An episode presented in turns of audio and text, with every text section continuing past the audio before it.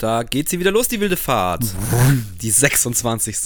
Hey, Rollis. Grüß dich, Harry. Ey, wir sind wieder back. Ah, gehypt sind wir, hart gehypt. Ja, also auch. ich, ich bin hart gehypt. Der Harry ist wieder mal nur so, so halb gehypt, aber Ich habe ja, ich habe extra nichts gehypt. dazu gesagt, ob ich gehypt bin oder nicht, ehrlich gesagt. Don, Nee, ähm, ja, da, da Carlos spoilert schon. Wir haben uns äh, aufgrund der neuesten Ereignisse dazu, also eigentlich haben wir uns auch schon, glaube ich, öffentlich im Podcast dazu entschlossen, ja, hatten wir dass schon wir mal. über diesen Typen äh, einen, eine einzelne Folge machen müssen, fast schon. Ja, unbedingt. Und zwar, Donda ist draußen. Es ist Yeezy Time. Kanye West hat ein neues Album rausgehauen und wir finden, es ist mal Zeit, über diesen jungen Mann zu sprechen. Sehr cool, dass wir es auch noch nicht getan haben, weil wir haben eigentlich genau den richtigen Zeitpunkt abgepasst dafür. Ja, zu, zufälligerweise, aber ich glaube auch, lustigerweise haben wir ihn in fast jeder Folge irgendwann mal erwähnt. Also ich glaub, ja, in den Musikfolgen. in dem, genau, in den. Musikfolgen, glaube ich, haben wir, gab es selten irgendwas, wo nicht mal sein Name gefallen ist oder ja, man, Aber- sieht, man, man kommt auch nicht drum rum. Aber ehrlich, bei der Musik, die wir lieben, ist es einfach klar, dass das passiert, weil er ist ja echt gefühlt, seitdem er da ist, immer überall. Irgendwie. Ja, vor allem gefühlt auch, äh, seitdem ich Hip-Hop höre oder liebe, ähm, ist er halt, also er ist mit mir eigentlich sozusagen in diese Szene reingewachsen, weil er war auf einmal da und ist immer größer geworden, immer größer geworden, bis, ich will jetzt nicht sagen, es irgendwann explodiert ist, äh, aber es ist, ist schon ein krasser Hype, den jetzt auch dieses Album auslöst und die Zahlen, die man so hört, ist ja auch crazy. Okay, alles klar, davon weiß ich nichts. Ähm, ich ich finde es nur erstaunlich, dass der sich einfach in diesen ganzen Jahren, also wann hat er da angefangen? Ewig schon her, immer wieder weiterentwickelt hat. Und klar ist es auch ein verrückter Kauz, aber da merkst du, dass meistens die verrückten Leute schaffen es sich dann auch immer wieder neu zu erfinden. Und der hat es definitiv geschafft. Also das hat er definitiv verschafft. Mit verrückt bin ich bei ihm echt so ein bisschen Meinst nicht, dass er ein bisschen crazy ist? Er ist, er ist anders als andere Leute, definitiv. Aber ich glaube gar nicht, dass er crazy ist. Und Stimmt, ja, glaub, beim Jay Rogan war er jetzt auch nicht so, ja, so wenn er so redet. ja, beim, ja, es ist, es ist, er ist schwer zu greifen, glaube ich. Er ist schwer zu verstehen. Ähm, und ich glaube, dass viele Leute ihm einfach nicht folgen können, so, weil er auch er erklärt es bei Joe Rogan halt echt, echt krass und versucht es halt auch irgendwie zu erklären, dass er halt meint, bei ihm, bei ihm ist halt nicht ein Gedanke, bei ihm ist eine komplette Symphonie und er haut halt raus, er haut halt einfach Sachen raus und äh, für jemanden, der jetzt ihm nicht folgen kann, nicht weiß, von was der redet, äh, klingt das halt alles wie will- wäre es Gebrabbel so. Ähm, Stimmt, ja. aber er hat ja bewiesen, dass alles, was er gemacht hat, ist jetzt egal, ob es jetzt ähm, Musik ist oder ähm, Rappen oder Produzieren oder Mode, ähm, er war halt in allem einfach mega erfolgreich. Und das ist immer das, wo ich finde, kann man sagen, was man will. Ähm, es hat seine Abnehmer, es hat seine Fans und deswegen muss man das respektieren. Ob man ihn jetzt mag oder nicht oder ob man das alles Gold ist, was glänzt, ist wieder eine Sache für sich. Aber ich finde, man muss diesen Typen respektieren und sagen, hey, der hat da auf jeden Fall seinen Spot sich erarbeitet und verdient. Und wie ich gesagt habe, ist da auch halt reingewachsen über die Jahre. Ich, ja, es ist eine abgefahrene Story. Also ich bin sehr in dieser musikalischen Welt von Kanye West äh, beheimatet, sage ich mal. Also ich denke, ihr habt, ihr habt alle so ein bisschen mehr auch noch von seinem ganzen Business mitgekriegt, was er sonst noch so nebenher laufen hat lassen. Ich bin natürlich von Anfang an einfach hängen geblieben auf die Art und Weise, wie er rangegangen ist, Musik zu machen.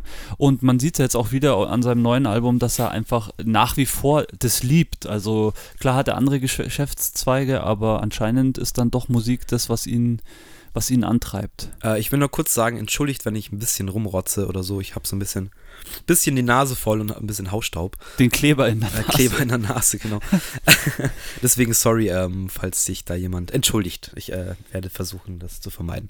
Aber nee, ähm, ja, du hast absolut recht. Ähm, ja, was heißt Business? Also fangen wir doch einfach mal ganz von vorne an. Also ich glaube, es, es war einfach so in den Anfang der 2000ern, dass dem sein Name in, in den Heftchen der Alben irgendwie drin stand, weil er als Produzent halt immer wieder mal irgendwo aufgetaucht ist. Ja, so sind wir ja auch äh, schon ein paar Mal während unserem Podcast draufgekommen. Er war einer dieser ersten Superproduzenten, Jo. die gefühlt auf jedem Album dann drauf waren. Also vielleicht Kanye West noch nicht so extrem wie jetzt die Neptunes oder Timberland, die wirklich fast auf jedem Album irgendwie vertreten waren oder auch bisschen so später. Speed. Also er war, glaube ich, was die Neptunes in, in der Zeit waren, wo die ganz big waren, so ein, zwei Jahre später dann, glaube ich, äh, gerade so die Jahre, auch wo sein erstes Album kam, 2003 bis so, keine Ahnung, 2006, 7, 10, äh, glaube ich, hat der, müsste man mal nachschauen, was er alles produziert hat, irre. Also von, keine Ahnung, ähm, Alicia Keys zu Janet Jackson, äh, Mariah Carey und, und halt solche Kaliber, die halt dann alle, Brandy, ja. genau, Brandy, also auch die ganzen RB-Leute, die dann auf einmal zu Kanye äh, einen Draht gefunden haben. Ähm, und ja, letztendlich der Durchbruch ähm, von Kanye, würde ich sagen, auf dem ersten, äh, ersten, Entschuldigung, Quatsch, äh, auf dem ersten Blueprint-Album von Jay-Z, das wollte ich sagen. Ja, Volume 1. Da ist nämlich ähm, hier Hover, Age to the Izzo. Der, der Hit, Das ja. ist der erste, die erste Hitsingle, also die erste richtig krasse Hitsingle produziert von Kanye West. Ja, auf, auf der Blueprint war der drauf. Was eben Kanye West Sound ausmacht, klar, er bedient sich gerne von mit den Soul, äh, an Soul Samples, also er nimmt wirklich gerne Gesangsleinen oder irgendwas her. Ja, klare Chipmunk, ähm, Funk, Soul, wie man so Finde sagt. ich, was so seine ersten Alben extrem ausgeprägt hat und was auch so meinen Hip-Hop-Kopf irgendwie geöffnet hat nach dieser ganzen Battle-Rap-Geschichte und äh, einfach harte Beats, was ich ja auch liebe. Ich, ich liebe einen fetten Hip-Hop-Beat, ist doch klar.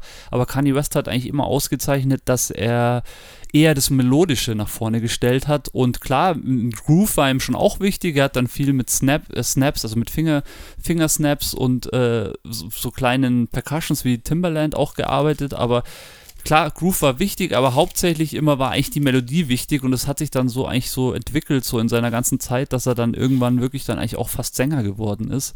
Klar, in der Anfangszeit hat er sich wirklich, ich glaube, in den ersten drei Alben hat er sich komplett auf Rap beschränkt, glaube ich. Also genau, äh, 2004 war ja College Dropout, das war ja wirklich ein Rap-Album eigentlich, aber man hat da schon diese melodische Note gespürt auf jeden Fall. Definitiv. Aber ja, bleiben wir dabei. Ich finde, da gibt es zu diesen Sing-Sang-Sachen, kann man dann auch, wenn es soweit ist in seiner Diskografie, merkt man ja da auch einen Switch. Voll krass. Ja. Ähm, aber das erste College Dropout, ich habe es mir gestern nochmal angehört, wollte eigentlich nur kurz durchskippen und bin echt wieder hängen geblieben, weil das ist als Debütalbum, als Youngster, der rauskommt, ey, äh, also krass, das, wie du sagst, es hat irgendwie andere Zeichen gesetzt, war irgendwie souliger, war irgendwie melodischer, war tastbarer, nicht Gangster, hat mit Gangster eigentlich nie was zu tun gehabt. Stimmt, das war auch so Ist- das erste, wo, man sich irgendwie an ihm irgendwie scheiden musste, weil es damals war so die Gangster-Hochzeit und dann kam Kanye West, der im Endeffekt Producer-Rapper war, wo man erstmal eh nichts damit anfangen konnte. Ja, der aus einem ein gesitteten? Elternhaus auch kommt, der, Stimmt, der ja. auch gesagt hat, so während andere Leute irgendwie auf der Straße gehustelt haben, war er halt in der Mall shoppen. Ähm, und das hat man ja auch mit seinem äh, sein Auftreten damals mit den Teddybär-Pullovern und sowas und die, und die Sonnenbrillen, die dann ziemlich schnell kamen. Ähm, hast du auf jeden Fall gesehen, okay, das ist ein Paradiesvogel. Das, der hat einen anderen, anderen Zugang zu dieser Hip-Hop-Musik, ähm, kommt jetzt nicht von dieser Street-Credibility-Seite, sondern geht das Ganze komplett anders an. Aber irgendwie halt frisch, irgendwie neu, irgendwie was ganz was anderes und ähm, ich fand es halt immer krass, wie arrogant davon eigentlich immer schon rüberkam. Ja, absolut. Aber hab auch von Anfang an gesagt, ja, er kann auch arrogant sein, weil der Junge weiß einfach, dass er das, was er macht, das macht er gut. Und das äh, College Dropout ist einfach, äh, ich muss mir kurz öffnen. Ja, hier ähm, Spaceship, Jesus Walks und vor allem mein Favorite Slow Jam mit Foxy Brown und Twister. Ah, äh, nee, der Ja- was sag ich, Foxy Brown? Jamie, Bro Jamie Foxx heißt der, sorry. Jamie äh, Foxx und Twister. genau, jetzt hat. Äh, und äh, ich glaube, es war auch seine erste Nummer 1 Single. Der Song, glaube ich, war äh, hauptsächlich eigentlich auch auf dem Twister-Album drauf, aber ich glaube, vom, vom Kanye West glaub- war das die erste. Nee, das war von allen drei die erste Nummer 1. Ja, von allen drei die Ja, erste, genau. Vorher noch, noch mal kurz nachgelesen. Ähm, Get 'em High mit, äh, mit Talib Kweli und Common finde ich ist auch krass. Workout Plan ist ähm, ein, einer der krankesten Beats aus dieser Zeit. Also auch viel irgendwie orchestral halt. Also Da, auch ja. viele, viele Streicherinstrumente irgendwie drin, ähm, was sich dann auf dem zweiten Album noch krasser irgendwie rauskristallisiert. Und ja, also ich glaube, All Falls Down hat dann allen gezeigt, was. Also das war so, so der Hit-Hit, der überall lief, ähm, der jetzt vielleicht nicht auf Nummer 1 war wie, wie Slow Jams, aber Ja, ich finde, bei dem All Falls Down merkt man auch voll seinen Background irgendwie, woher er kommt, so Chicago Hood. Ähm, Ja. Und ähm, sein, einer seiner Mentor war ja dieser, ähm, wie, wie, ähm, No ID, genau, der Chicago, äh, Chicago-Produzent, der viel, eigentlich der, glaube ich, die ersten drei Common-Album, Common Sense-Alben Mhm. produziert hat. Auch eigentlich ein Knowledge-Rapper, der damals wenig mit Gangster-Rap, also ich meine, der kam noch aus einer Zeit, da gab es noch nicht wirklich Gangster-Rap, Common Das Sense stimmt, ja. aber der hatte wenig mit Gangster-Rap zu tun und das waren eigentlich so die zwei, Common und No ID waren so die Das zwei, die ihn so ein bisschen, Wusstest du, dass er dann Carmen auch gesigned hat auf seinem ähm, Ja. GOOD Music? ja, das wollte wollte ich auch noch sagen. G.O.D. war auch das Label, das er vor dem College Dropouts, also vor seinem ersten Album, Ja. hat er das schon gegründet. Unter Ähm, anderem God eben Music. Common und ähm, John Legend, wenn ich mich nicht. Weiß nicht, ob es noch aktuell ist, aber er hat beide auf jeden Fall unter Vertrag. Das erste, ich auch nicht. erste Album, das er released hat auf dem Label, war das äh, John Legend Album. Krass. Äh, macht man gar nicht so die Connection, ja, aber passt irgendwie zusammen, diese ganze Blase. Voll. Ähm, auch Talib Kweli hat ihn anscheinend sehr krass ähm, gefördert und ihn auch mit als, als Support-Act auf eine Tour mitgenommen. Das war dann auch seine erste große Tour. Also, ja, ist dann gleich an die richtigen Leute geraten. Klar, jetzt haben wir, das haben wir jetzt noch gar nicht erwähnt, die Connection zu, zu Jay-Z und gerade Damon Dash. ja, über ist- Beanie Siegel, ja. Genau, das ist über Beanie Siegel passiert, auch ein Artist von, von Jay-Z und Dash damals auf Rockefeller Records. Und ich glaube, wo hätte er fast gesigned? Columbia oder so, glaube ich, wenn ich mich jetzt nicht täusche, war der Deal eigentlich schon fast fertig. Und hat dann nicht geklappt. Und dann sind halt die Jungs von, von Rockefeller gekommen und haben ihm den Plattenvertrag ermöglicht. Und damit dieses erste grandiose Album, was für mich. Also, es, er hat echt noch ein paar gute Platten gemacht. Ähm, aber das. Für ein, er muss man auch noch dazu sagen, hat dann 2004 oder 2005, äh, wann ist das rausgekommen? Ich weiß es nicht genau. Vier. Ist ja auch wurscht. Ich glaube, das war dann ähm, Grammys 2005 war es dann dabei. Hier mit seinem Debütalbum erstmal äh, den Grammy für bestes Rap-Album bekommen. Ey, Ja. Chapeau. Zieh ich den Hut, Alter. Ja, auf jeden Fall. Bin ich nicht so ganz bei dir. Ich finde das, klar, in der Zeit hat mich das hart geprägt, aber vor allem auch dann äh, die Zeit nach den ersten drei Alben finde ich auch eine Ja, sehr starke das Zeit. stimmt. Es ist ein bisschen, es ist ein bisschen, wie soll man sagen, das ist auch so ein Artist, den du nicht wirklich auf irgendwas begrenzen kannst, weil der schon so viel gemacht hat. Es ist schwierig da zu sagen, das ist sein bestes Album oder das ist sein bester Song, Also, weil so, das ist so weitläufig. wollte ich auch so nicht verkaufen, sondern es ist für mich immer noch, also ich höre das immer noch unglaublich gerne. Und Ja, ähm, für, für ein Debütalbum ähm, ist es eigentlich eher selten, weil meistens, ja, okay, muss ich jetzt aufpassen, was ich sage, weil wenn ich jetzt so an Nas denke, Ja, äh, dann hat er auch Beispiel. einfach ein Debütalbum, das, das einfach niemals irgendwie alt werden wird. Aber für die Entwicklung, die er genommen hat und was Kanye dann letztendlich geworden ist, ist, finde ich, dieses Album ein super Opener für diese Karriere und diese Laufbahn. Und Das ist gut ich, gesagt. ich ja. liebe es einfach immer noch, das zu hören. Das ist einfach ein schönes Teil. Ich finde es so gut, was du sagst, was Kanye geworden ist.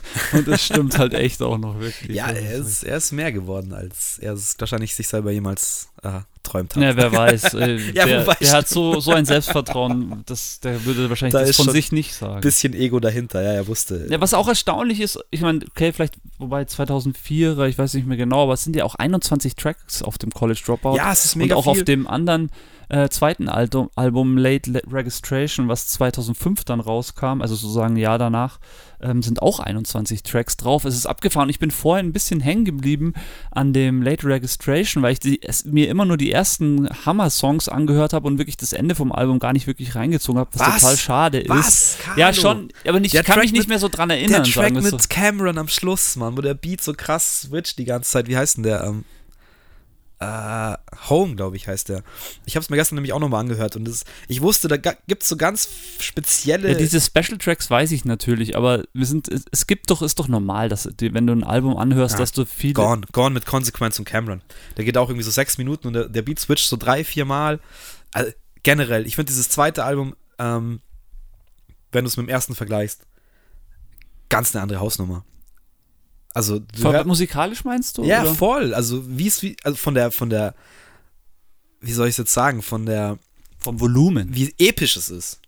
Ähm, und wie groß aufgezogen, wie groß gedacht auf jeden Fall. Da hörst Ja. du auf jeden Fall einen Unterschied. Allein von der Aufmachung, vom, vom Cover. Also du hörst, dass da mehr Geld drin steckt, mehr, Ja. mehr Qualität irgendwie in Sachen Sounddesign und, und, und Sound und orchestrale Sachen. Ähm, und ich finde, du hörst das erste Mal, du hörst den, Den Hymnen, den den Hymnen, Hymnen-Kanye, genau. Den Hymnen der, der ja. so langsam seinen Weg findet, so, okay, wie komme ich in die ganz großen Hallen, wie, wie, wie öffne ich das große ja. Himmelszelt oder keine Ahnung, wie ich sagen soll.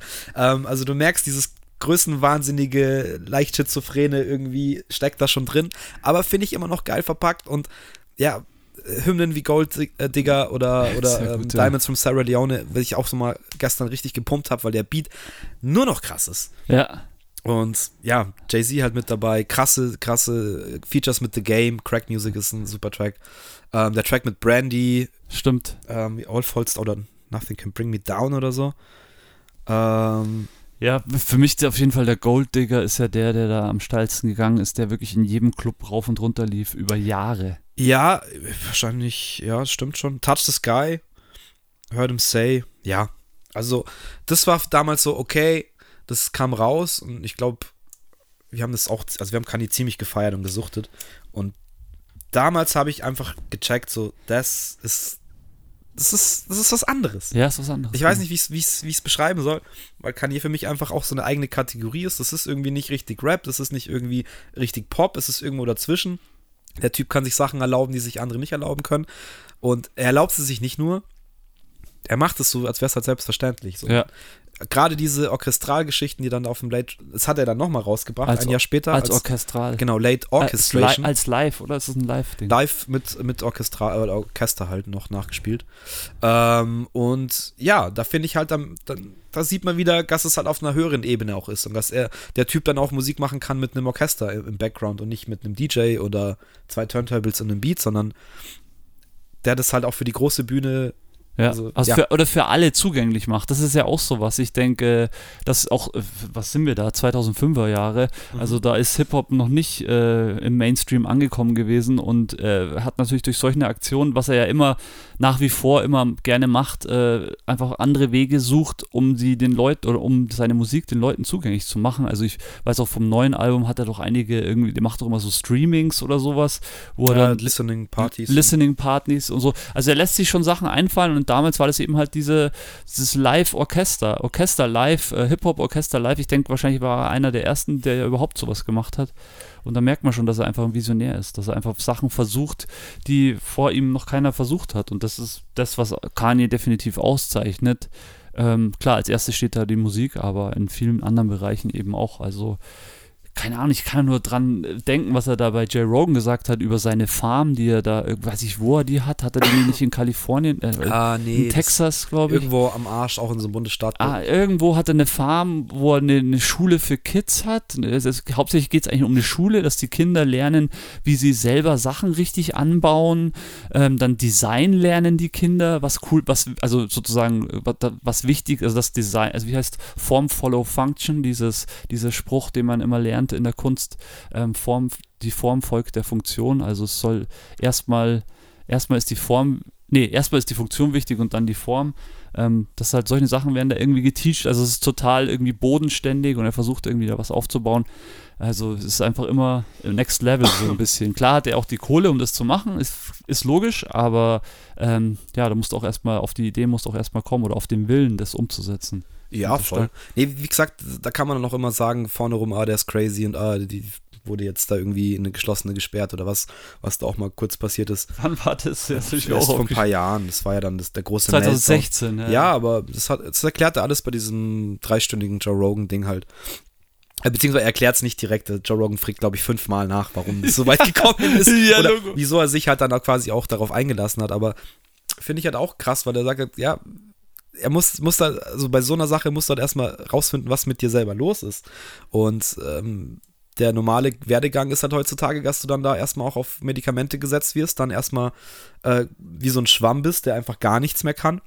Und es war auch die Zeit, wo er so aufgedunsen ist und auch ein bisschen zugenommen hat und dann auch so wirklich öffentlich irgendwie verarscht wurde, so, ja, schau dir den Crazy Guy an, wo ich dann auch dachte, so, hey, das ist jetzt einfach nur so, so Bashing von, von einem Celebrity und ihr wisst eigentlich gar nicht, was bei dem abgeht. Ich möchte jetzt auch nicht so in die, in die Bresche springen und ihn für alles verteidigen oder sowas, um Gottes Willen. Ich bin jetzt gar nicht so der, der krasse Fanboy. Ich respektiere einfach nur, was man geschaffen hat und auf welcher Ebene ähm, das alles halt stattfindet. Ja. Und wenn man halt so im Mittelpunkt steht, wenn man dann noch so eine Frau hat, wenn man so von Paparazzis halt ist und auch noch so ein komischer, polarisierender Charakter ist, ist klar, dass es da Leute geben wird, die äh, ja das irgendwie negativ auslegen oder so. Und das finde ich halt manchmal nicht so cool. Aber was hat er gesagt, warum es zum Meltdown kam? Weil es einfach zu viel war. Und er hat doch auch gesagt, er hat dann die ganzen äh, Drogen, die er gekriegt hat, äh, die Medikamente, hat er dann abgesetzt, gell? Ja, Oder irgendwie und dann, hat er irgendwie wieder gemerkt, wie sein Gehirn halt so klick und das halt wieder funktioniert hat so. Ähm, es war einfach too much oder war das nicht die Essenz Ja, er war halt daraus? halt einfach bei Ärzten und die haben ihn halt empfohlen, dass er sich jetzt mal einweisen lässt und in eine geschlossene begibt und sich halt zudröhnt mit irgendeiner Scheiße und dann hat er gemerkt, dass das ihm gar nicht gut tut und eher seinen Geist halt oder seine Kreativität halt unterdrückt. Wie geil eigentlich, gell? aber das ist auch so eine grundsätzliche Sache. So. Das, also das weiß doch eigentlich jeder normale Mensch, dass das nicht gut ist und trotzdem ja, das ist immer so ein schwieriger Ja, Grad, weil mein, mein, meine Eltern hatten ja auch viel mit so Leuten zu tun. Es ist immer ein schwieriger Grad, darüber zu reden, weil manchen Leuten Genau, hilft halt nur das auch. Ja. ich, ich denke halt auch, dass du, das halt eine Sache ist, wenn du jetzt gerade vielleicht das auch in die Richtung Depression oder so geht, du weißt ja nicht, wie es der Person geht und es kann für eine, für eine außenstehende Person auch komplett lächerlich oder nicht greifbar sein, was die andere Person da empfindet. Aber du kannst nie in den Menschen reinschauen, deswegen finde ich es immer ein bisschen unfair, dann halt von außen so zu bashen oder, oder so, guck dir jetzt mal den crazy Motherfucker an oder ah, den kannst du jetzt eh vergessen, so. Naja, aber das ist doch grundsätzlich von außen ist ja eh immer extrem schwierig. Also es macht nur Sinn, wirklich mit der Person dann einfach auch zu reden und versuchen selber rauszufinden, wenn man die Eigenschaft hat, äh, was denn da in der Person losgeht, äh, oh, äh, also was da vorgeht in der Person. Ja, schwierig. Also gut. Äh, Ja. Mei, er ist, ist ja alles gut. Äh, ja, machen wir weiter. 2007. 2007 kam ähm, das, das lila Album, wie ich es immer nenne. Was schaust du deine CDs an? Hast du das? Ich hab's, das steht da, ja. Ah, okay. Also Äh, Graduation, Gr- Graduate ist auch so ein englisches Wort, das ich einfach hasse. Graduation. ähm, Graduation, jetzt muss ich gerade überlegen, ähm, äh, was heißt denn aus der Schule rauskommen? Also ab, Äh, abschließen. abschließen, ich. ja, Schule genau. abschließen. So, Abschluss, Schulabschluss. so in, in der Richtung. Ähm, ja, auch ein Album, das, das ich mir damals, das, glaube ich, das erste, was ich mir damals selber auch gekauft habe. Ähm, und fand ich damals gar nicht so geil, muss ich sagen. Weil ich finde, das Oh, ist das. Doch, ich schon. Im Nachhinein jetzt, ja, ich habe es mir gestern auch nochmal reingezogen und muss sagen, da sind nur Hits drauf eigentlich. Ähm, aber das ist so jetzt der richtige kitschige Kanye West Sound, finde ich. Ja, voll. Der hatte dann diese, diese anfangs zwei Alben, die er hatte, die, die eher wirklich dieses straight Rap war, wo auch viele coole, also darke Features mit am Start hatten, die äh, schön über ihr ähm, Ketten und was weiß ich alles gerappt haben. Und äh, ja, das Graduation ist definitiv so der, der, der Opener für die nächsten Alben, die danach kamen und einfach, äh, das ist, glaube ich, sein wahres Wesen, dieses, was ich auch gesagt habe, dieses melodische, es sind so viele melodische Songs drauf, dieser Ja. Stronger, diese mit vom Daft Punk, die, ähm, das Sample benutzt wurde, ähm, ja. Ja, aber auch das ist wieder eine Sache, die Kanye eigentlich schon immer äh, irgendwie gemacht hat. Relativ bekannte Samples halt auch irgendwie zu Stimmt. picken. Oder Oh ja. nicht immer, aber er hatte immer ein paar, äh, ein, zwei Tracks, die halt, wo das Sample eigentlich schon relativ bekannt Denk ist. mal an die ganzen ähm, Jay-Z ähm, von Kanye produzierten. Das sind ja so viele Samples, wo Voll, du ja. denkst, ey, das kenne ich doch. Und dann halt den Step zu machen. Ich meine, das hat er dann Weekend jetzt ein paar Jahre später äh, auch nochmal gemacht mit Starboy, dass er sich einfach sagt, okay, ich hole mir die zwei Dudes, frage, ob die halt Bock haben, weil bei denen ist es eh so, die müssen erstmal dabei sein, dass du deren Sound kriegst oder benutzen darfst. Ja, Und allein das, dass die gesagt haben, ey, Kanye, mach mal, äh, ist eigentlich auch schon Ritterschlag und äh, zeigt dann auch wieder die Größe, die Kanye damals oder die er generell hat. Also es ist ein Album mit 13 Tracks, da hat er mal ein paar weniger rausgelassen, aber dementsprechend ist wirklich jeder Track eigentlich Ja, also sich ich glaube, ins Gehirn gebrannt. ich, glaub, ich sehe mindestens einmal die Woche auf Instagram irgendjemanden in der Früh eine Story machen mit Good Morning. Oh ja, gut. Ja, es ist so lustig, dass du das sagst. Ja, Ja, du hast aber so. echt recht, hey. Das ist doch so. Und ich wundere mich immer wieder, dass hä, die Person würde, hört doch niemals Kanye West, aber klar, es ist halt so irgendwie auch schon so, so ein Meme halt. Ja. Nee, es ist, ich glaube, bei, aber bei Insta ist es doch auch so, du gibst bei Songs halt Good Morning ein und das ist halt der erste Song, der ausgespuckt wird, oder? Ja, warum? Weil schon tausend Leute eine Story damit gemacht haben. Aber ist ja, ist ja cool. Ich, Ja, ich, also, es klingt jetzt wieder so negativ von mir. Nö, ist halt negativ. Ähm, Das stimmt, der ist der erste, gell? Good Morning. Good Morning ist der erste äh, Champion, dann kommt Stronger. Champion auch nice. Ja. Ähm, Good Life mit T-Pain, das hat dann auch schon mal äh, den Weg äh, gepflastert für die Zukunft. Da habe ich nämlich auch eine richtig coole Sache gesehen, da kommen wir dann drauf für, vom nächsten Album von Kanye. Und da hat T-Pain auch ein bisschen was damit zu tun. T-Pain ist auch so underrated. Ich glaube in den Staaten nicht so, aber ich, hier Doch, kennt doch, den doch. doch keiner. Deswegen äh, muss, soll ich es gleich erzählen, Ja, weil klar. zu Also dem Album müssen wir jetzt, glaube ich, nicht mehr viel ich bin sagen. so ein T-Pain-Fan. Ich habe gerade einen Song, äh, das ist glaube ich, auf dem Rick Ross-Album drauf, den höre ich wirklich jeden Tag einmal, weil ich so geflasht bin von dem Also Song. ich würde noch kurz ähm, Can't Tell Me Nothing ansprechen von dem, von dem Album. Ähm, dann der Track auch Homecoming mit Chris Martin, finde ich persönlich auch sehr gelungen. Ähm, von, äh, Von Coldplay. Coldplay, ja. ja. Ähm, und sonst, ja, es ist ein stabiles Album, ich mag das gerne, äh, aber reden wir über T-Pain. äh, beziehungsweise über das, was, was dann auch passiert ist bei Kanye. Ich habe nämlich was war denn das? Ja, das ist eine, die Netflix-Serie. Dann, dann, ist, dann ist Autotune passiert. Richtig, genau. ähm, äh, ich habe eine Netflix-Serie gesehen, die heißt irgendwas mit Pop. Also es geht irgendwie um, um Popmusik und da gibt es auch verschiedene Folgen. Und eine Folge ist eben T-Pain und dem Autotune gewidmet. Und es ist sehr krass, was du sagst, weil T-Pain ähm, wurde komplett zerfickt in Amerika. Ist der, es wirklich so? Es ist wirklich so. Ja, aber weil mittlerweile, glaube ich, hat er seine Credibility wieder ja, zurück. Ja, er hat sie wieder zurück, aber er ist auch selber Teil dieser Serie. Ich glaube, ganz viele da draußen kennen T-Pain nicht. Ihr müsst auch, also was heißt ihr müsst? Nee, also ich kann es euch wirklich nur ins Herz legen. Ja, also alle, alle, die in den 2000ern geboren sind, ähm, können das auf jeden Fall mal nachholen. T-Pain ist der Entstehungspunkt von Autotune in der Popmusik, kann ja, man so sagen. Mit also ja, ja, stimmt. Also das wird in dieser, in dieser Folge sehr krass thematisiert. Ähm, da ist nämlich der Typ, der Autotune erfunden hat, ist auch mit am Start und er sagt, wie die Geschichte, wie das entstanden ist und bla bla bla. Und die ersten, die es genutzt haben, war in diesem Share äh, Belief Track. Das war das erste Mal. Share Belief Track, helf mir mal kurz. Äh, you, I Believe in Love von Share. Ach so, ach so, I Believe in Love. Ja, genau, genau. Ja, Logo. Ähm, und ich meine, dass der das war. Und das hat halt dann äh, sehr viel ausgelöst, wurde natürlich sehr krass kritisiert, erstmal am Anfang. Und es war ja, glaube ich, Anfang der 2000er. Und T-Pain kam dann so auch wie Kanye 2003, 2004, meine ich, ging das dann los. Ähm, und der wollte unbedingt wissen, der hat das halt gehört und hat gemeint, so, boah, was ist das denn? Äh, hat das halt gesucht und wie es halt damals war, irgendeine gecrackte Version halt dann von diesem, von diesem Plugin quasi bekommen und äh, sich dann rumgespielt mit dem Schmarrn. Und ja, war dadurch der Erste, der halt diese, diese Autotune-Akzente auf Vocals dann so prägnant rausgeballert hat. Aber das war halt nicht nur wie bei Cher so dezent, sondern er hat es ja komplett aufgedreht. Ähm, und das hat er dann eine riesengroße Welle ausgelöst. Ja, gerade der- auch im Hip-Hop. Was hat er nicht Jay-Z diesen Song gemacht?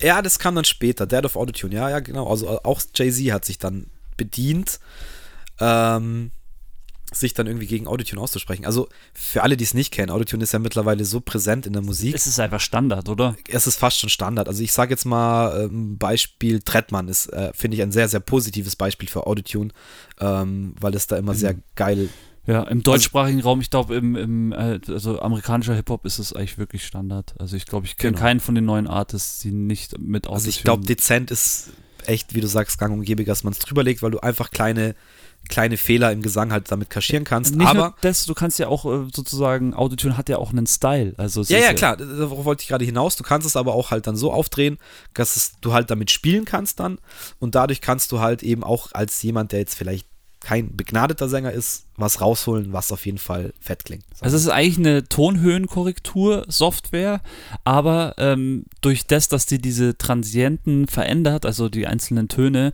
Ja. ähm, passieren halt manchmal auch Glitches oder sowas, solche Sachen, die man halt vielleicht äh, ja, nur durch das Programm kriegt und da kommt dann dieser prägnante Sound irgendwie raus und du hast verschiedene, natürlich verschiedene Einstellungsmöglichkeiten und kannst die entweder mehr rausholen oder weniger rausholen.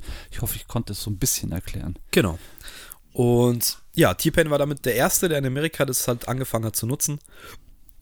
Ist damit auch mega erfolgreich gewesen, muss man so sagen. Ähm, hat aber von allen Artists auf die Fresse bekommen. Ist wirklich so, okay? Also es haben wirklich alle, also der hockt auch selber da, gibt Interviews, der meint auch, dass er an einem Punkt war, wo er absolut depressiv war ähm, und es ihn absolut fertig gemacht hat. Wo mir eigentlich auch leid tut, weil es ist ein mega lieber Kerl, der tut, der tut es so cool. Ja. Das ist echt ein chilliger Typ und ähm, man muss einfach sagen, was er da erschaffen hat, ist halt krass.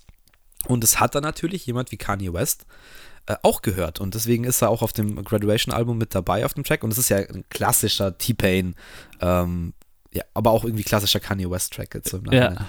Das ist, finde ich, immer so cool bei Kanye, dass du immer sofort, also du merkst, wenn Kanye jetzt zum Beispiel mit The Game einen Track macht, dann merkst du, Kanye hat sich hingesetzt, kennt die ganzen Game-Alben, hat sich hingesetzt und hat jetzt versucht, für The Game einen Song zu schreiben, wo er dann sozusagen mit drauf ist, weil er es halt auch geil findet. Also er, er ist wie soll ich das sagen, er hat immer versucht, diese Produktionsweisen von verschiedenen Produzenten auch mit zu lernen dadurch. Also so kann ich mir das vorstellen, weil er einfach, ja, weil er einfach so open-minded ist, bei dem, wie er rangeht, auch, ich Ja. meine, das ist ein gutes Beispiel, auch Daft Punk, ich meine, hat halt einfach Bock, das zu nehmen, er liebt wahrscheinlich Daft Punk und ist halt einfach musikoffen und dementsprechend Mit kommen da neue mit Sachen Stronger raus. Ding gibt es auch so eine geile kleine ähm, Doku oder wie man es nennen soll, das war auch so ein YouTube-Ding, das ich gesehen habe, wo wirklich bis einer Woche vor Release von Stronger noch mit Timbaland sich zusammenhockt und ihm Stronger zeigt und ob die Drums richtig eingespielt sind. Und dann ändern sie so minimal noch irgendwas und Kanye flippt voll aus, yeah, that's it, that's it. Und kein anderer so, alle so, ja, es war davor eigentlich genauso.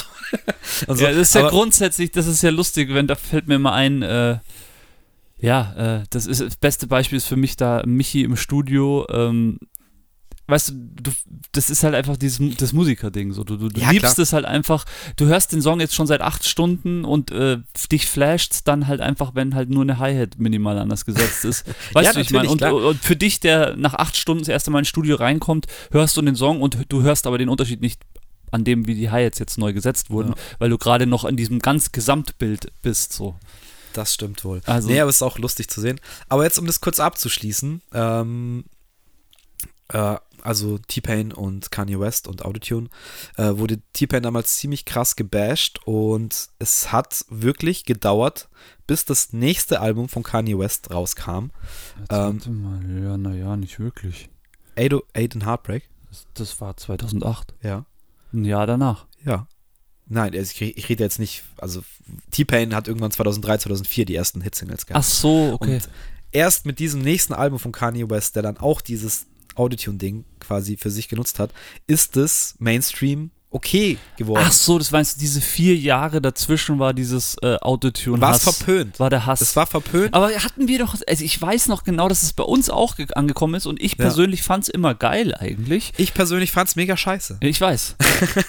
ich weiß, aber ich fand es total geil, weil wir da eben genau an dem Punkt waren. Das ist dieser Übergang und das ist einfach das beste Beispiel. Dieses 808 Heartbreak ist das beste Beispiel dafür. Das war die Transition ja, genau. von Kanye West vom Rapper zum eigentlich Rap-Sänger also eigentlich, also sind so viele Songs drauf, die er singt eigentlich auf dem 808 Heartbreak. Ja, schon. Und äh, das ist für mich eigentlich auch eine Evolution des Raps, so dass ein Rapper ja, halt einfach genau. auch erkennt, er darum, kann halt mehr. Darum geht's ja Und es geht halt mit Autotune, geht es halt einfach. Darum geht es ja auch quasi in dieser, in dieser das, Folge. Kann, da kann halt sozusagen jemand, der eigentlich nicht singen kann, kann halt dann auf einmal sich singen und seine Ideen genau, auch mit so. dem Gesang umsetzen. Genau, meinte ich ja vorher auch schon. Ähm, aber wie gesagt, mir hat das halt damals, äh, hat mich halt voll geflasht, weil dann eben T-Pain da hockt und es hat alles kommentiert und erlebt, äh, erzählt und schildert, wie er das halt erlebt hat in der Zeit. Und hat auch gemeint, so irgendwie, ja, that motherfucker Kanye. So, es hat, hat halt erstmal einen Kanye West gebraucht, der das dann gemacht hat, dass alle anderen gesagt haben, ja, okay, kann man machen, warum nicht? Und dann, let's go, benutzt es einfach jeder seitdem. Wirklich jeder hat schon mal irgendwie einen Track mit Autotune. Also selbst von Eminem gibt es da Passagen, wo ja. ein bisschen Autotune mit drin ist und so weiter. Ja, ich weiß nicht, ob Nas schon Autotune Ja, okay, hat. okay. Also wenn ich jetzt hier das neue King's Disease 2 anhöre, ist es schon ah, wieder auch sehr, sehr nice. gutes Album, sehr gutes Album. Also wieder Back einfach, es ist echt krass. Voll. Ähm, ja, was ich auch noch zu dem 808 Heartbreak, also da gibt es so viel zu sagen, was mir ja, auch noch sehr wichtig ist, ist, es, es sagt schon, sagen schon die ersten drei Zahlen, die im Endeffekt seitdem das Musikbusiness prägen, aber wirklich von oben bis unten und jemand, der sich ein bisschen also, mit Spiels machen auskennt. Das ja auch noch. Es ist ähm, ja nicht nur, dass das Audio-Tune-Ding dann inflationär durchgenutzt wurde, sondern das, was der Carlo jetzt beschreibt, und darüber haben wir auch schon in den Musikpodcast gesprochen, die guten 808 Drums von Roland. Die 808, das sind, es war ein Drumcomputer von Roland, der hieß 808 und da waren eben signifikant äh, Drums drinnen, die mittlerweile, also es ist auch, glaube ich, so ein Atlanta-Ding ein bisschen, äh, da ist es natürlich, es war so diese Atlanta-Zeit, äh, ist das groß geworden, dass die ganzen Atlanta-Jungs haben diesen Sounds eigentlich hauptsächlich benutzt und mittlerweile ist es einfach Standard. Ähm, in jedem Hip-Hop-Beat, also das ist diese klassischen Trap-Beats. Trap ist 808 und das ist auch was, was einfach Kanye eigentlich auch mitgestartet hat. Das ist, oder halt einer der ersten war, der das groß gemacht hat mit diesem Album 808 Hearts. Der hat es bestimmt nicht gestartet, weil irgendwo hat das ja auch hergehabt. Aber man sieht da einfach wieder Kanye. Ja, in diesem Stil, das halt quasi mit den 808s, also mit einer tiefen, langgezogenen Bassdrum, dann eigentlich Melodien spielst. Und da, da fällt mir eben sofort ich weiß es leider nicht, wie der Track von dem 808 und Heartbreak Love heißt. Lockdown? Ja, genau. Der dann auch mit dieser Das ist genau, das ist quasi die klassische 808 ähm, Bassdrum. Und die halt dann so zu nutzen, daraus halt eine Melodie zu spielen. Ich weiß nicht, ob es davor schon gegeben hat, so in diesem Stile, aber ich, ich finde schon auch, dass Kanye das damals irgendwie erfunden hat. In der Kombination mit diesem, okay, ein Rapper kommt jetzt mit voll aufgedrehtem Autotune und singt quasi da jetzt drüber. Ähm, ich habe es damals nicht verstanden. Ich hatte halt für mich nichts mit Rap zu tun so. Und mir, äh, In dem ich habe es gar nicht so gesehen, dass es jetzt wichtig ist, dass es mit Rap zu tun Ich hat. konnte ich glaube, das damals noch nicht so trennen. Ja, genau, richtig. Und bei mir war es so, mir war es ist so kalt den Rücken runtergelaufen und das ist das Schöne, dass das eigentlich bei jedem Kanye-Album irgendwie passiert ist. Sogar beim ähm, Jesus is King ist es sogar mir passiert, bei einem Song, äh, bei dem Clip-Song hatte ich das. Also ich hatte eigentlich bei jedem Kanye-Album, dass Songs dabei waren, wo ich mir gedacht habe, es kann doch nicht wahr sein. Der Typ, echt. Also es ist. Es ist unglaublich einfach. Und das war bei mir Love Lockdown und was war, es war noch ein anderer ja, Song, der mich amazing. richtig, äh, Amazing ist richtig so geflasht krass. habe. Ähm, Heartless. Oh ja. Heartless ist mega Heartless fett. war eigentlich mein, mein Favorite. Heartless. Also klar, da sind dann auch Sachen drauf, so die ein heartless? bisschen. Also ich muss sagen, mittlerweile taugt mir. Also ich habe es dann irgendwann nochmal für mich entdeckt, das Album, weil ich habe wirklich damals kam halt irgendwie ähm, Love Lockdown. Das Video war mega krass und beeindruckend, aber es hat mir nichts gegeben. Ich habe es nicht verstanden. Aber es ist lustig, dass du es sagst, weil es wurde nicht so viel verkauft wie die Alben davor auch. Und das heißt, dass die breite Bevölkerung es einfach zu der Zeit Ey, nicht, nicht war ge- eine gepackt hat. Hausnummer, weil ich glaube, viele, viele von, äh, vielen ging es halt so wie mir. Ich habe es mir auch nicht gekauft. Ich hatte auch keinen Bock drauf, weil ich es einfach nicht verstanden habe oder keinen Bock hatte, mich jetzt auf was Neues. Ich wollte halt Rap hören.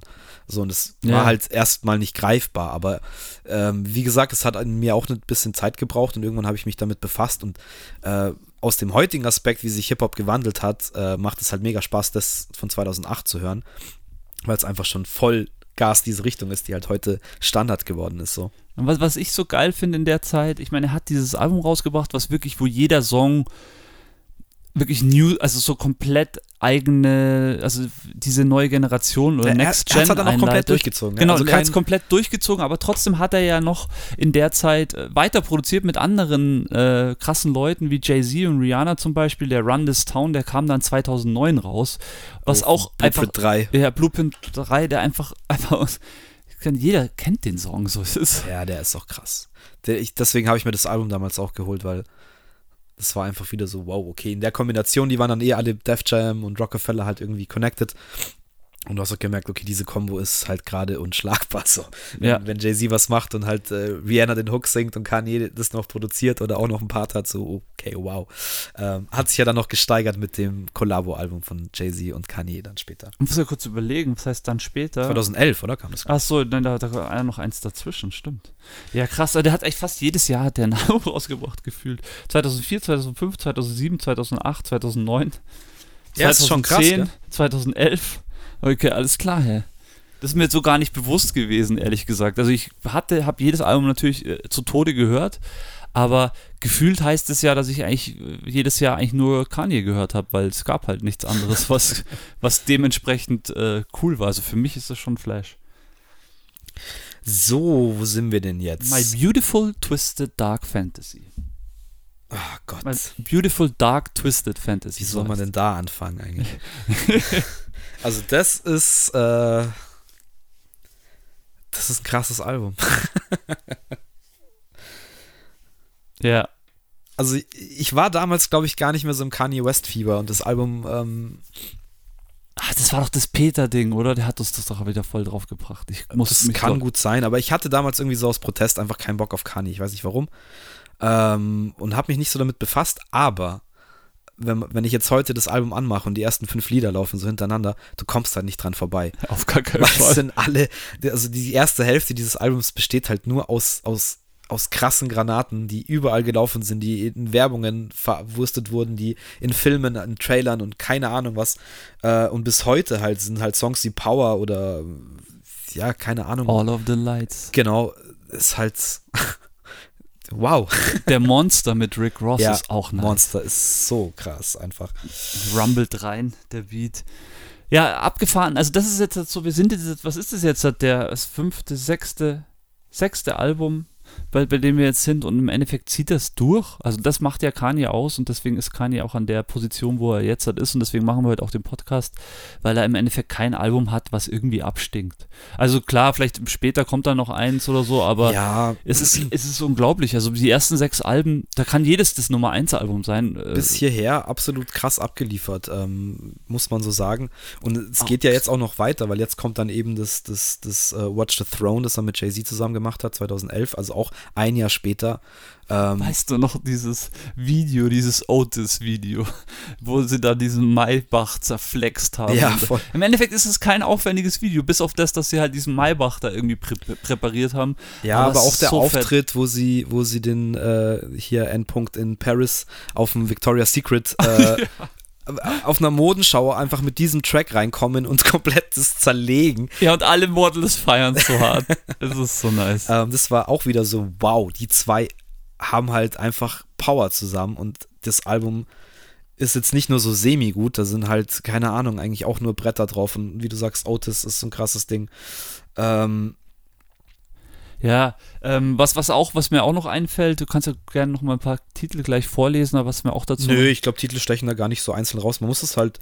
Das ist halt so ein Album, ähm, das, das denkt man immer, ich habe das nicht so viel gehört und dann läuft, läuft das durch und man kennt halt jeden das, Track. Ich glaube, das Album habe ich als eins der Kanye-Alben am, am meisten eigentlich gehört. Ja, ich glaube Also das auch. war schlimm. Allein diese Kombination, weil ich immer so ein, ich meine immer, ich meine, ihr müsst es mittlerweile von mir wissen, ich bin halt harter Jay-Z-Fan und dann mit Kanye zusammen, also ich glaube, ich weiß ich, das ist wahrscheinlich ständig gelaufen, gefühlt wahrscheinlich. Und ich bin eigentlich nicht der Typ, der sich was ganz oft anhört, aber bei der Sache habe ich es mir definitiv oft angehört. Was mir da noch einfällt, zu diesem Watch the Throne und eben auch zu dem Auftritt, ähm, zu dem äh, Modenshow-Auftritt, passt auch ganz gut, dass Kanye West in dem Jahr seine erste Modelinie veröffentlicht hat und da sind wir eigentlich schon fast in dem anderen Business, von dem wir auch noch gesprochen haben, oder in den anderen Businessen, von dem wir noch gesprochen haben. Also da ging die Welt dann so auf. Man kann sich das ungefähr so vor, vorstellen, so die ersten 12, 15 Jahre hat er wirklich äh, gerne im Studio verbracht und wahrscheinlich, äh, also man sieht es ja auch an seinen Releases, er hat so viele eigene Alben selber, also fast jedes Jahr selber ein Album rausgebracht, hat aber trotzdem immer bei ganz vielen äh, Alben noch mit gefeatured, wie auch immer. Also war unglaublich produktiv. Es ist wieder mal so ein Mensch, der wahrscheinlich nicht aufgehört hat zu arbeiten. Und dann irgendwann hat ihn halt auch die Designwelt irgendwie begeistert oder hat er die Möglichkeit gekriegt, da irgendwie Sachen dafür zu machen und hat dann eben eine erste Modekollektion rausgebracht, was ja mittlerweile eigentlich sein Imperium ist, so kann man sagen. So, wo er wahrscheinlich die meiste Kohle wahrscheinlich mittlerweile gemacht hat, ist mit Designsachen, könnte ich mir vorstellen. Kanye so. Also ähm, dieses. Ja, also die meiste Kohle definitiv mit Schuhen. Dieser Deal, oder? dieser Deal mit Adidas, der wird. Ja, er war ja erst, er war ja erst bei Nike. Da hat er, glaube ich, auch ein, ein Yeezy rausgebracht schon. Und Nike wollte sich, glaube ich, nicht so auf, auf das einlassen, wie er das halt wollte. Und dann hat er halt gesagt, fuck you. Und Adidas war dann so schlau und hat gesagt, hey, Kanye, wenn du Bock hast, bei uns hast du alle Freiheiten. Und ähm, ja, also ich. ihr, müsstet das, ihr müsstet das wirklich mal sehen. Also ich war, äh, war bei unserem guten Freund Grow, war ich zu Hause, bei dem sieht es nicht so krass aus, wobei es könnte schon fast ähnlich sein, aber ah, doch, Harry, doch, ich glaube, der Grow hat ähm, schon noch ein paar mehr. Sind hier schon mal ein paar Yeezy-Boxen hier rechts neben also mir. Also ich habe locker... Zu auf jeden Fall, ich, nicht angefasst. Ich, ich habe halt irgendwann angefangen zu sammeln, ja. Ähm, ich muss auch sagen, es war auch eine Sache mit, gerade was jetzt die Schuhe angeht, was, was mir am Anfang überhaupt nicht getaugt hat. Es war halt auch wie alles, was Kanye macht. Ein bisschen futuristisch, ein bisschen abgefahren, ein bisschen anders. Und ich war echt überhaupt kein Fan. Und ich weiß nicht warum. Es hat sich dann eigentlich so entwickelt, dass man ganz cool die bekommen konnte, im Gegensatz jetzt zu, zu Nike-Schuhen oder, oder Jordans oder irgendwelchen Travis Scott-Versionen.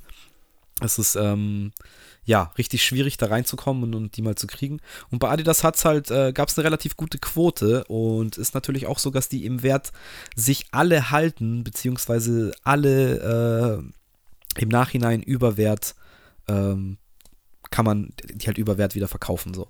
Und da bin ich halt dann irgendwann ein bisschen hängen geblieben und dann kamen halt immer neue Modelle und muss halt sagen, wenn man einmal dann auch da drin ist so, äh, dann, dann taugt es. Und was man halt auch dazu sagen musst hier, wie war der Spruch mit Form und Funktion? Also die Form, Form ist, follows Function. Die Form ist hier natürlich abgefahren. Die 3F. Aber die Funktion ist halt geil, weil diese Schuhe sind einfach fucking bequem. Das muss man ihnen einfach lassen.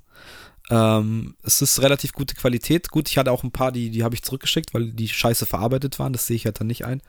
Ähm, man muss jetzt einmal sagen, was, was kostet irgendein was normaler ko was kostet Adidas Schuh? was kostet der denn so? so äh, kommt drauf an. Ich, ich möchte jetzt normal anfangen. Was kostet so ein Standard Adidas Schuh? 120, 130. 120, 130, 150 Euro. Ja. So, ein normaler Yeezy kostet äh, 220. Das sind die 350er. Und ich glaube, die 700er, die ein bisschen höheren, ähm, kosten. Das ist auch unterschiedlich. Da gibt es welche auch für 200 oder. Ja, so bis zu 300 Euro, sage ich mal, kosten die normalen Versionen. Okay. Ja, Aber ja wie gesagt, es, ich sehe es halt auch so ein bisschen als Wertanlage. Ich habe äh, vielleicht zwei Paar, die ich anziehe. Alle anderen, die hier stehen, das sind dann locker nochmal zehn oder so. Das ist krank, Mann. sind halt einfach da. Man kann die verkaufen, alle überwert. Und ja, es ist ähm, so eine Leidenschaft geworden. Und, ähm, geil, also eigentlich, jetzt hätte ich fast schon Bock, mir die alle anzuschauen. Irgendwann müssen wir das mal machen. Nee, aber das ist geil und ich, ich, ich finde eh, ähm, ich habe ja auch schon ein paar jetzt gesehen, manche schauen schon wirklich so aus, als wären es irgendwie ein Alien-Fuß oder so. Also, ja, es gibt ja auch einen, der 380er zum Beispiel, ist ein der, da kann man sich drüber streiten. Den habe ich auch in einem abgefahrenen weißen Ding. Zieht man nicht an, das macht keinen Sinn, aber. aber den gibt es dann auch wieder in Colorways, äh, wo es ganz cool ist. Der Grow rockt ja noch äh, öfters. Liebe Grüße, falls ihr das hört. Den 380er, der hatte auch ganz, ganz coole. Und kann man schon machen. Es ist halt gewöhnungsbedürftig, aber wie gesagt, die sind saubequem und. Ja, darauf stehe ich eh. Man hat halt diesen Sammleraspekt, keine Ahnung, andere sammeln Briefmarken oder Münzen oder irgendwie sowas. Ähm, bei mir sind es jetzt halt irgendwie Sneaker geworden. Aber warum nicht? Und da geht es mir auch eigentlich gar nicht so um Kanye. Ich vergesse diesen Aspekt eigentlich jetzt mittlerweile auch ganz oft. Ähm, weiß nicht. Okay.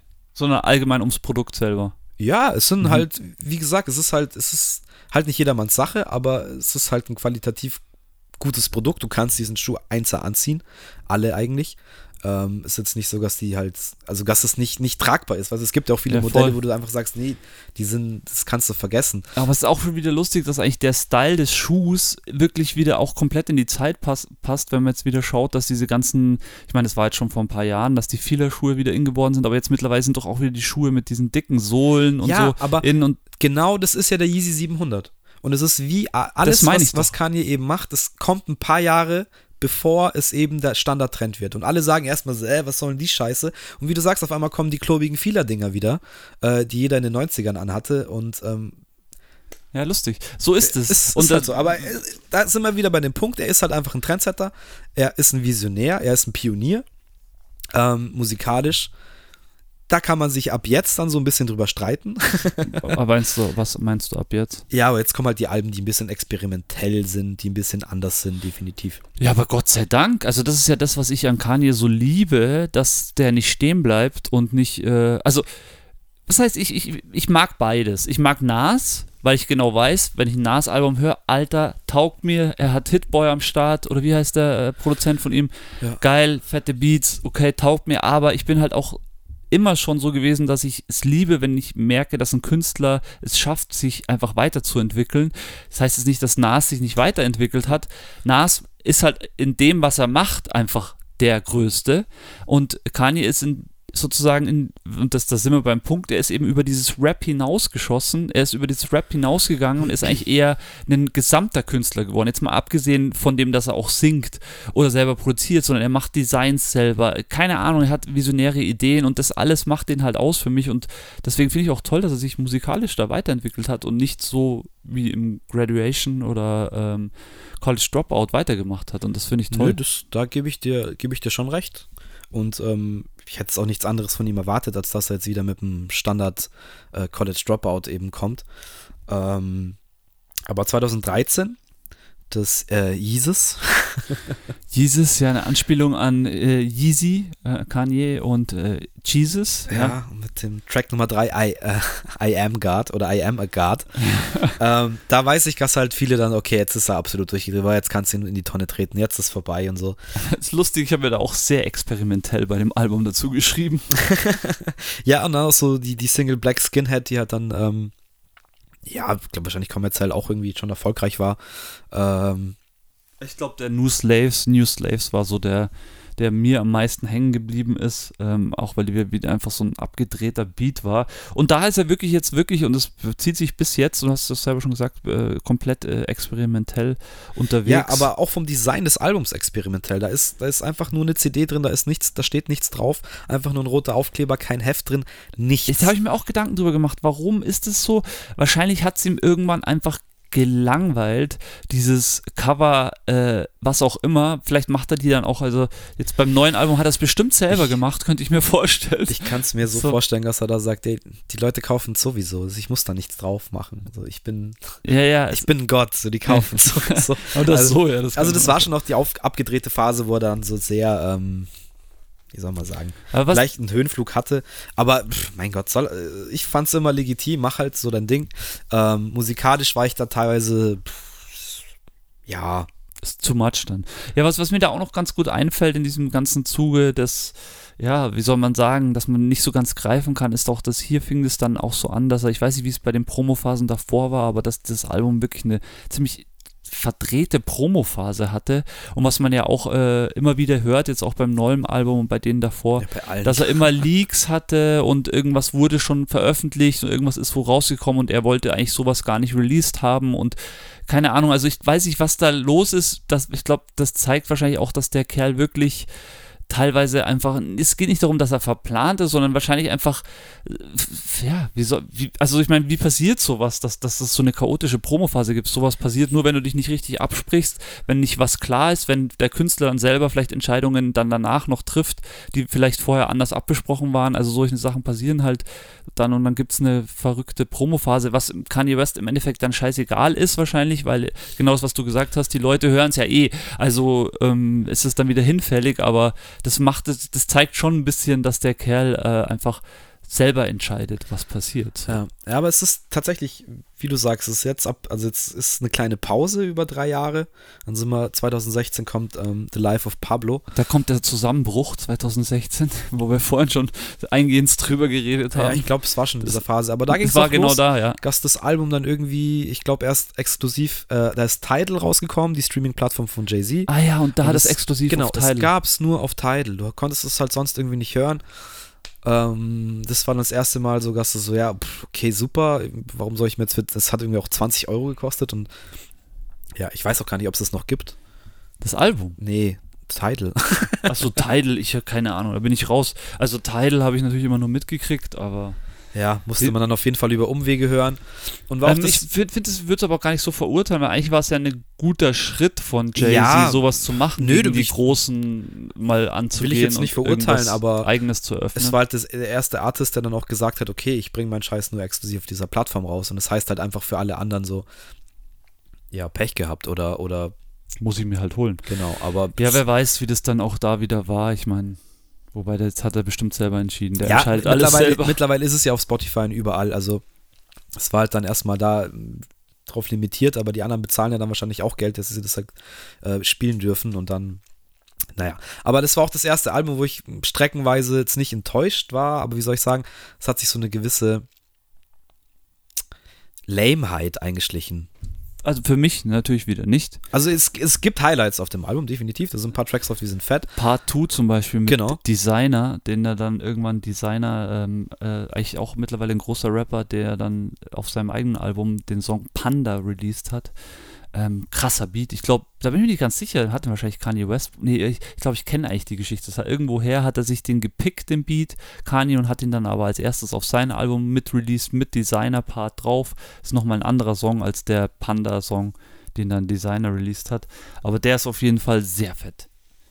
Ja, also hat schon seine Highlights, aber ja, war dann für mich verglichen mit den anderen Alben, ähm, ich glaube halt mittlerweile einfach auch, weil es um den Kanye West, weil es wieder so ein klassisches Ding ist, zu viel Stories drumrum. Es ging dann nicht mehr um dieses, okay, Kanye West ist Musiker, äh, Produzent, aka Rapper, sondern eigentlich Kanye West war ja zu der Zeit schon was ganz anderes. Und man hat Ja. so viel Informationen mit äh, Kardashian und keine Ahnung, immer ständig irgendwas Neues und wieder und dann eben auch mit diesem wahrscheinlich auch der ganze Zusammenbruch und so. Einfach viel zu viel, too much Kanye. Genau, es war in der Zeit, glaube ich, war ich auch ein bisschen übersättigt davon und ähm, deswegen war es wahrscheinlich auch schwieriger, mich da musikalisch irgendwie zu beeindrucken. Wie gesagt, ich, ich will jetzt gar nicht sagen, dass ich, dass ich das scheiße fand, aber ich habe es halt so drei, vier, fünf Mal gehört und es war halt so, es war für mich klar, ich, das wird jetzt kein Highlight für mich. Das wird kein Album sein, das ich jetzt in zehn Jahren auspacke und sage, wow, weißt du noch der Track. So, da finde ich, Nee. hatte halt andere Platten, die. Okay, ja. bei dem Part 2 eben äh, wäre es bei mir schon so. Ja, ähm, den, den würde ich dann wahrscheinlich so zufällig mal wieder durchhören und sagen, oh, aber krass, du kommst halt nicht drauf, dass vergessen. es der Part 2 ist, Genau. weil der ja nicht wie eigentlich Panda heißt, weil ich habe ihn mir eigentlich unter Panda nur gemerkt. Ja, ähm, was ich nicht wusste, wirklich, ich erst vorhin gecheckt habe, dass die ja gar nicht mehr verheiratet sind. Das habe ich gar nicht mitgekriegt, Ja, Mann. du, das, das ist war dieses, dieses Corona-Ding wieder, Gerade auch wieder, ja, auch, aber das ist jetzt auch wieder so ein Thema, weil Also was 2012 bis 2021 waren die verheiratet. Sie war jetzt aber auf so einer Kim. Listening Party von dem neuen Album und hatte halt irgendwie ein, das, das Brautkleid ein an. Brautkleid an von Chanel oder Gucci oder was weiß ich was. Ja, und jetzt wird Ja gut, aber da weißt du ja, nee, da weißt du ja, dass die Kardashian auf jeden Fall weiß, was, was Business angeht, was man da machen muss. Also das, Ja. definitiv sind sie geschieden seit, ähm, seit Februar und das habe ich einfach nicht mitgekriegt. So. Und Ich die hab haben ja vier Kinder miteinander. Ja, also ja, ich habe ja auch schon sowas. mitgekriegt. Keine Ahnung, Mann. Also das sind auch Sachen da, Standard nach sieben Jahren, ciao, da bin ich halt einfach auch, äh, auseinandergelebt nach sieben Jahren. da kann ich nicht viel dazu sagen, weil ich mit einem Charakter wie Kim Kardashian persönlich einfach nichts ich anfangen glaube, kann. mit beiden Charak- Charakteren, glaube ich, ist es schwierig. Ich weiß, ich glaube, dass, dass, dass sie sich, oder dass, dass sie schon Phasen hat, wo es sehr lustig ist. Achtung, jetzt kommt der Boulevard-Part. Nee, ich bin da auch gar nicht so drin, weil wie gesagt, das, das juckt mich auch nicht so. Also ich, ich bin jetzt keiner, der jetzt äh, Keeping Up with the Kardashians schaut oder da irgendwie ein Fan ist. Ganz im Gegenteil, mich nerven die eigentlich eher. Und ich war damals eigentlich schon, was dann auch erklärt in dieser Zeit, warum ich dann vielleicht nicht so Interesse an dem Album hatte, war ich so ein bisschen enttäuscht, dass halt so ein kreativer Kanarienvogel wie Kanye sich mit so einer Boulevard-Klatsch-Tante wie Kim halt abgibt oder ja, aber Mai, die waren anscheinend glücklich, äh, haben Kinder gezeugt und reden ja öffentlich eigentlich auch sehr gut voneinander, jetzt auch im Nachhinein, so wie scheint. Und es wird schon wieder gemunkelt, ob die vielleicht wieder heiraten. Naja, Habe ich, hab ich also irgendwas das gehört? Aber wie gesagt, ich, bin da nicht drin. Und du weißt auch nie, was da Verträge für Verträge geschlossen wurden, weil bei Ja, Kanye ey, kannst du davon ausgehen, dass da bestimmt zum Vertrag geschlossen wurde, er darf nicht schlecht, schlecht über Kim reden, weil sonst wird es richtig jetzt, teuer. da jetzt Also- äh, zu scheiden und das alles aufzuteilen, ist wahrscheinlich mehr Arbeit, wie wenn sie sich eh zu verstehen und sagen, ja, scheiß drauf, heiraten wir wieder. Ähm, weil da geht es einfach um Milliardenimperium jetzt. Sie haben sich darauf geeinigt, dass sie, dass sie keine äh, ähm, Klage oder irgendwas erheben, sondern alles so belassen, finanziell wie es ist. Das haben sie schon bei der Auflösung des Ja, Ehevertrags. ja, der Road ist Guest gar nicht drin, aber die Infos hat er. Ich habe nicht gesagt, dass ich nicht drin bin. Nee, das hat mich natürlich jetzt interessiert, weil ich es nicht mitgekriegt habe und weil es wieder dieses klassische Corona-Ding ist. Ich denke natürlich, Kanye hat's hart zerfickt in der Zeit, also ganz sicher. Der konnte auch nicht mehr seinen, sein Leben so leben, konnte nicht mehr mit den Leuten, auf die er Bock hatte, im Studio sein, was auch immer.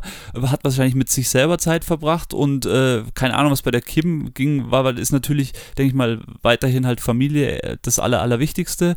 Und äh, da haben sie wahrscheinlich gemerkt, dass sie trotzdem, dass sie wahrscheinlich doch, doch irgendwie grundverschieden sind, obwohl sie sich irgendwo vielleicht mal getroffen haben. Und Kanye halt einfach, ja, wie du sagst, der ist halt der Karan Karanienvogel. Wie hast du gesagt? Kanarienvogel. Ja, geil. Ja, nee, das wusste ich auf jeden Fall nicht. Das hat mich echt, äh, ja, äh, aber klar. Äh, Corona macht's möglich, sag ich da nur. Ja, auf dem 2013er Album Yee ist auch der erste, der erste Track heißt doch I Thought About Killing You. Fällt mir dazu jetzt nur kurz ein. Das muss ich kurz überlegen, ist das dann äh, The Life of Pablo, ist das dann das vorletzte Album jetzt? Nee. Wieso? Ah, nee, Jesus King, äh, nee, ähm, Jesus King kam Jesus dann. King kam dann 2019 noch, Ah, ja. ja. stimmt, da war ne, das habe ich Aber das, da muss ich echt sagen, das Jesus, Jesus is King habe ich vielleicht zweimal gehört. Closed so. on Sunday ist nice ähm, und der so Song mit den Clips ist mega nice, fett. Und der, Beim Yee-Album eigentlich genauso. Weil da waren auch wieder so Release-Struggles. Das Das- hat ja auch nur sieben Tracks. Sie kenne ich gar nicht. Äh, das hier, das mit dem, Ah, okay. Nee. auch da, hier, was steht drauf? I hate being bipolar, it's awesome. das ist auch wieder, also Was, steht auf dem Cover. aber waren es auch wieder Struggles mit der Veröffentlichung, wie es eigentlich Ja, ich kann mich gar nicht mehr so genau erinnern. Das war aber auf jeden Fall wieder so, ja, das Album soll kommen, soll kommen, soll kommen. Und kam einfach nicht, ähnlich jetzt wie beim aktuellen auch. Und dann kam halt dieses Ding mit sieben Liedern und war halt auch alles so pff, das für mich mittelmäßige Kanye West. Kann man machen, nicht schlecht, aber jetzt nicht so, dass, dass ich so, wow, krass, okay. Ja, Logo, also da, das äh, muss ich mich leider, euch leider sagen. Ach so, hab und ich nicht 2018 kam ja noch das, das Kitsy Ghosts mit ähm, Kid Cudi. Ah ja, Das stimmt. Ist ja auch, auch nur sieben Tracks, aber ich glaube, da gab es so, sogar ein paar geile Sachen drauf. Wenn ich mich nicht täusche. Kid Cudi, ja Mann. Richtig nice. Ja, und dann sind wir jetzt eigentlich, warum wir hier sitzen, angekommen bei Donda. Donda. Donda, Donda. Donda. Warum Donda? Ja, weil seine Mutter Donda hieß. Ja. Und äh, die ist, glaube ich, 2012, ich will jetzt nichts Falsches sagen, 2012 ist die gestorben, schon ein paar Jahre her auf jeden Fall. Echt? Ja, ist auf jeden Fall ein paar Jahre her. Und, ich weiß es nicht, aber kann sein. Und ähm, ja, äh, hat er ihr dann auch ein Album gewidmet. Er hat mir viel gewidmet, viele Songs auch vorher auf den Alben waren schon seiner Mutter gewidmet. Das war sozusagen seine wichtigste Person in seinem Leben.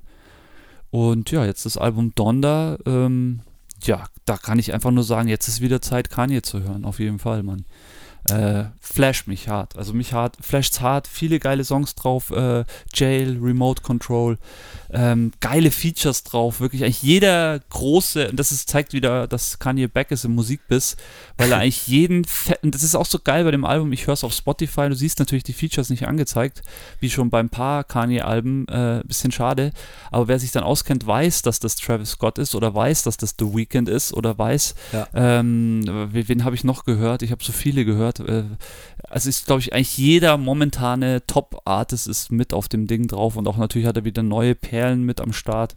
Ähm, taugt mir richtig, dass es einfach eigentlich fast schon ein Feature-Album wieder am Start ist. So. Ja, es ist auch ein sehr langes Album, eine Stunde 27 mit, was weiß ich, 27 Tracks oder so. 31? Oder 31, sorry. Das ist total krank. Kann, kann gut sein.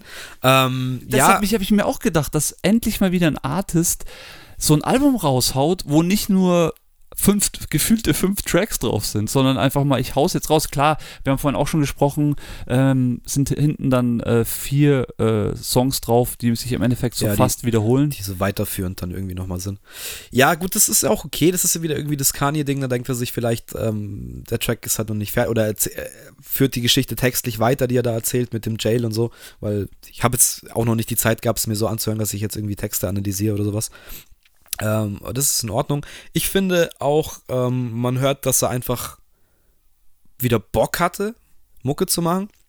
Ich bin jetzt aber auch nicht komplett aus den Socken gehauen.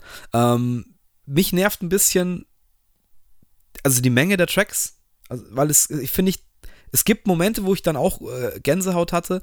Ähm, oder wo halt einfach geile Parts sind und manche Sachen sind auch nur so angeteased und sind dann relativ kurz oder äh, manche Sachen Instrumentals bauen sich halt ganz komisch auf. Oder, oder hinten oder, läuft nur mal ein Beat irgendwie über eine genau, Minute lang. Es ist halt äh, alles ein bisschen verschroben und, und aber ich finde alles so lang und dadurch finde ich es ein bisschen unzugänglich. Also ich hätte mir jetzt lieber so ein 13, 14 Track-Ding gewünscht, wo du halt dann einfach Brett nach Brett hast, genau. Ja.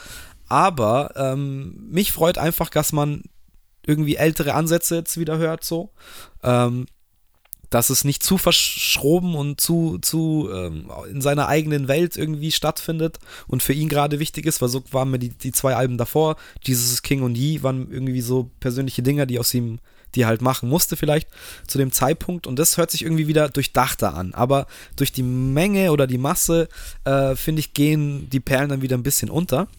Aber im Großen und Ganzen muss ich sagen. Ich werde es mir definitiv noch ein paar Mal anhören. Ich habe jetzt auch schon äh, gestern ein bisschen bei den Beat Elite Jungs, die haben sehr über das Album gelästert. Liebe Grüße. das denke ich mir, zu viel Autotune. ähm, ja, nee, diese, äh, ja. Was haben sie denn gesagt? Ja, Instrumentals äh, nicht so cool und Kanye. Also hat auch eigentlich schon so eine, eine voreingenommene Meinung über Kanye, ähm, dass der eh nichts mehr bringt und so. Und ähm, ja, klare Enttäuschung, blablablu. Jedem seine eigene Meinung ist ja auch vollkommen okay. Ich kann es auch absolut nachvollziehen, wenn jemand das sagt. Ähm, aber wie gesagt, ich, ich finde es eigentlich überdurchschnittlich für die letzten Kanye-Alben.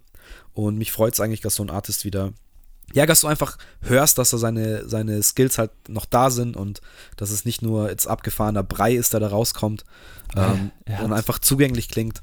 Wie gesagt, die, die Masse an Tracks, die hat es mir so ein bisschen schwierig gemacht, reinzukommen, aber im Großen und Ganzen finde ich es eine stabile Nummer. Ich glaube. Und Donda, ja. Alter. Donda, ja. Ich glaube, er hat äh, sich die, die Ketten von Kim hat er abgeworfen letztes Jahr und hat sich seine Flügel umgespannt und ist mal wieder losgeflogen und hat seine ganzen äh, Kollegen getroffen, die mit ihm gerne Musik machen oder auch neue und hat fette Songs produziert. Und das merkt man jetzt. Ich glaube schon ein bisschen, dass ihm auch ein bisschen so das Family Business gecatcht hat, so die letzten sieben Jahre davor. Ähm, auch mit diesem Sunday Service Ding, wo er diesen Gospel, diese Gospelgruppe beziehungsweise dieses Treffen äh, mit einem Gospelchor äh, ins ja. Leben gerufen hat in Kalifornien. Und ist natürlich alles cool, so wenn, weißt du, hast du deine Kids dabei und dann singt man da zusammen und keine Ahnung, also die Alben davor merkt man einfach, dass er wahrscheinlich einfach nicht die Zeit hatte, die er vielleicht jetzt wieder hat, wer weiß. Ähm, ich finde echt genau auch das, was du sagst, du hast absolut recht. Das sind vielleicht echt ein bisschen zu viele Songs und äh, auch diese ähm, Songs, die dann hinten noch drangehängt wurden, die eigentlich schon drauf sind, nur mit anderen Features dann nochmal. Hätte es vielleicht auch alles nicht gebraucht, hast du recht. Ähm, aber grundsätzlich merkt man wirklich, dass der, dass er, ja, dass er wieder produziert so. Und das ist für mich so das, das Wichtigste draus rauszuhören. So. Das ja, ist irgendwie geil Fall. ist. Ich würde mich auch freuen, wenn es einfach wieder alle zwei Jahre da was kommt und ähm, ja, wenn es in diese Richtung geht, habe ich auf jeden Fall Bock und für mich einfach ein Ausnahmeartist, der kann sich einiges erlauben und rausnehmen, das ist, ist in Ordnung. Ähm, muss auch, glaube ich, nicht immer jeder alles, alles akzeptieren oder verstehen. Ja, das ähm, ist ja ähm, auch so was, dass er ja auch auf dem Album wieder auch Sachen einfach anspricht. Ähm, klar, es, auf dem Album geht es auch wieder viel um, um Jesus und, und King und so, klar. Ähm, ja, das gut. muss man mögen oder halt auch nicht, ist jetzt mal egal, aber trotzdem merkt man halt auch, dass er einfach, er hat halt Sachen zu sagen, jetzt mal abgesehen von dem, von diesem christlichen Ding. Es wirklich, du merkst einfach, es gibt halt Sachen, die ihn beschäftigen und die einfach raus müssen und dementsprechend ist er halt nach wie vor einfach ein Rapper. So. Er, Voll, definitiv. Er muss es einfach rausbringen. So. Nee, es ist einfach ein kreativer Kopf und da kommt noch, denke ich, einiges auf uns zu. Und ey, ich bin gespannt, ich bin auf jeden Fall ein Fan, ich bin entertained und kann von mir auch gerne mal wieder auf irgendeiner, irgendeiner Veranstaltung einfach aufstehen und das Mikro grabben, so wie damals bei Taylor Swift, haben wir jetzt gar nicht angesprochen. Also scheiße, Diese stimmt. ganzen Eskapaden und so, ich meine, das macht ihn ja auch irgendwie aus. Was äh, ist er da einfach hochgesteppt und hat Ja, der hat irgendwie fürs beste Video, und die MTV Awards, hat dann Taylor Swift gewonnen und er hat sich dann drüber echauffiert, dass das Beyoncé-Video halt viel besser war und der Black Artist und bla bla bla. Und hat wahrscheinlich auch Sachen angesprochen, die gar nicht so falsch sind, aber in dem Moment, ja, sieht da auch wieder jeder nur so, ah, oh, der gönnt es Taylor Swift nicht. Und ja, ja, ich meine, die haben sich jetzt auch wieder vertragen und glaube ich auch sogar Mucke zusammen gemacht und was weiß ich was. Also, das war jetzt kein persönliches Ding. Aber das sind halt so Momente, äh, sowas kann halt nur er bringen. Und äh, Stimmt, ja. Ja, sowas will ich nicht missen heutzutage. Ja, irgendwie ist er schon auch so Boulevard, der Typ. Ja, gut, was wir jetzt gar nicht angesprochen haben, es war natürlich sehr kontrovers, war ähm, die Aktion, wo er beim Trump war. Oh, mit das der Make America äh, Great Again Mütze und so. Äh, das war ja auch eine. eine Hat er das Seite bekannt? Oder Ja, pff, ich krieg's jetzt nicht mehr zusammen. Es ist ja auch jetzt schon ein paar Jahre her. Er hat ja da auch ein langes Interview gegeben. Und es gibt ja dieses geile, diese geile Internet-Theorie, dass er halt einfach, dass das halt sein, sein größter Scheme halt war. Dass er halt alle verarscht hat und letztendlich das halt so, so, so ein großer Prank war, dass er sich halt dann letztendlich damit halt Trump irgendwie verarscht oder was weiß ich was. Ist auch egal. Ich meine, es geht ja nicht um Politik. Ähm, er hat sich ja da auch ganz viel drüber geäußert. Wie gesagt, ich möchte das nicht falsch rezitieren. Ähm, jedem das seine. Aber da merkt man halt auch wieder, dass er einfach ein, ja, wie vorher gesagt, einfach ein, ein bunter Vogel ist, ja, äh, dem, der schwer einzuschätzen ist. Und naja, trotzdem, auf weitere Mucke habe ich Bock. Weitere Eskapaden, mein Gott, brauchst du jetzt nicht unbedingt, aber mei. So ist es halt. Und das, nimmt man da äh, mit, sozusagen, mit ihm. Ja, Kanye West, äh, danke, dass ihr zugehört habt. Das war uns wirklich eine Herzensangelegenheit und ich glaube, das ist jetzt ein guter Zeitpunkt. Hört mal rein ins Donda-Album. Donda, ähm, Donda. Ja, wer, wer, wer gute Musik mag, dem gefällt das bestimmt. Ja, Mann, Road, war mit Fest. Mir auch, wie immer. Leute, macht's gut. Bis, Bis bald. zum nächsten Mal. Servus.